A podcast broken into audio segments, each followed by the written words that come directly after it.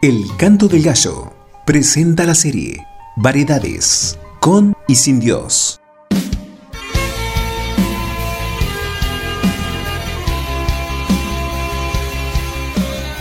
Sergio Generali nos comparte esta nueva serie para ser edificados y desafiados con la palabra de Dios.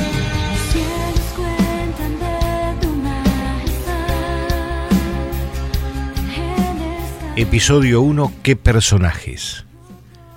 Os digo que entre los nacidos de mujeres no hay mayor profeta que Juan el Bautista, pero el más pequeño en el reino de Dios es mayor que él. Lucas capítulo 7, verso 28. Cuando yo era niño, el fútbol era de potrero o de baldíos. Armábamos los equipos separando los dos mejores jugadores como capitanes y ellos elegían sus compañeros. Primero eran elegidos los habilidosos, los veloces, los punteros, los winners, luego los fuertes para defensores, los backs, y los gorditos generalmente íbamos de goleros. Con cinco medias hicimos la pelota y aquella siesta perdimos por un gol. Una perrita que andaba abandonada pasó a ser la mascota del cuadro que ganó. Jugábamos hasta que se ponía el sol, felices, despreocupados, sin miedos, lejos del carácter competitivo insano y avasallante del baby fútbol de hoy.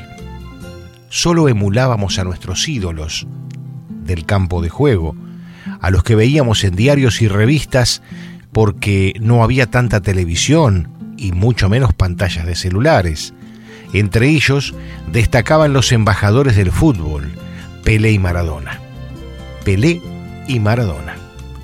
Siempre quise saber dónde habrán sido más felices estos genios del fútbol libres en el potrero o en el estadio bajo la presión de ganar? Creo que la respuesta es una sola.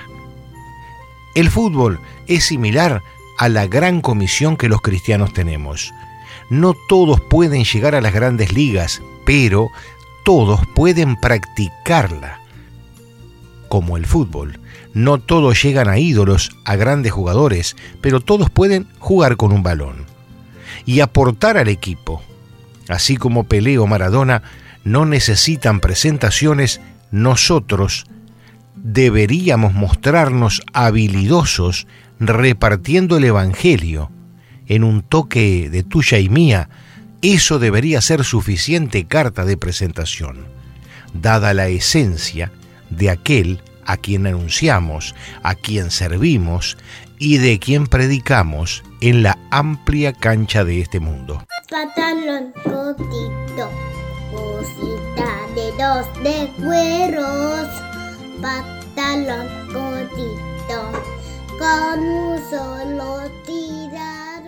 ¿Sabías que Juan el Bautista fue el más grande de los profetas, aunque nunca realizó un milagro? fue el predicador más convincente, viviendo de manera humilde, como un asceta, sin necesidad de desplegar esa aureola de poder que todos veían en los apóstoles o incluso en algún otro profeta. ¿Qué puede haber motivado a la conversión de quienes tenían trato con ellos? En Juan 10, 41 y 42 vemos la base esencial de su labor y muchos venían a él y decían, Juan, a la verdad, ninguna señal hizo, pero todo lo que Juan dijo de éste, por Jesús, nuestro Señor, era verdad, y muchos creyeron en él. Seamos embajadores de Cristo, juguemos en su equipo, usemos al máximo nuestros talentos. Solo llevando a otros a los pies del Señor podremos alzar la copa de la victoria y lograr nuestra corona. Y que nuestro entrenador, el Señor Jesucristo, nos diga, bien, siervo bueno y fiel, en lo poco fuiste fiel, sobre mucho te pondré. Entra en el gozo de tu Señor. Mateo 25, verso 23. Frase de vida. En verdad les digo que el que cree en mí, las obras que yo hago, Él las hará también, y aún mayores que éstas hará, porque yo voy al Padre. Juan 14, 12. Que Dios los bendiga.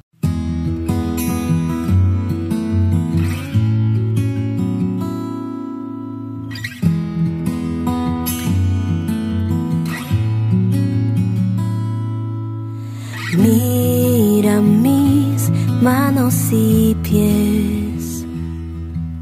Sé que es difícil creer. Tengo fe que grandes cosas harás. Y antes de partir, te quiero pedir.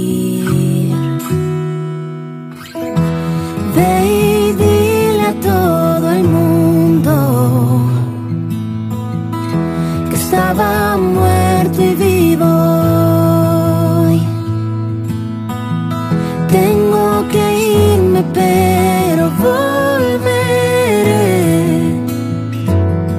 Este adiós no es el final. No olvides lo que yo te enseñé Vencí la muerte con gran poder. ¿A dónde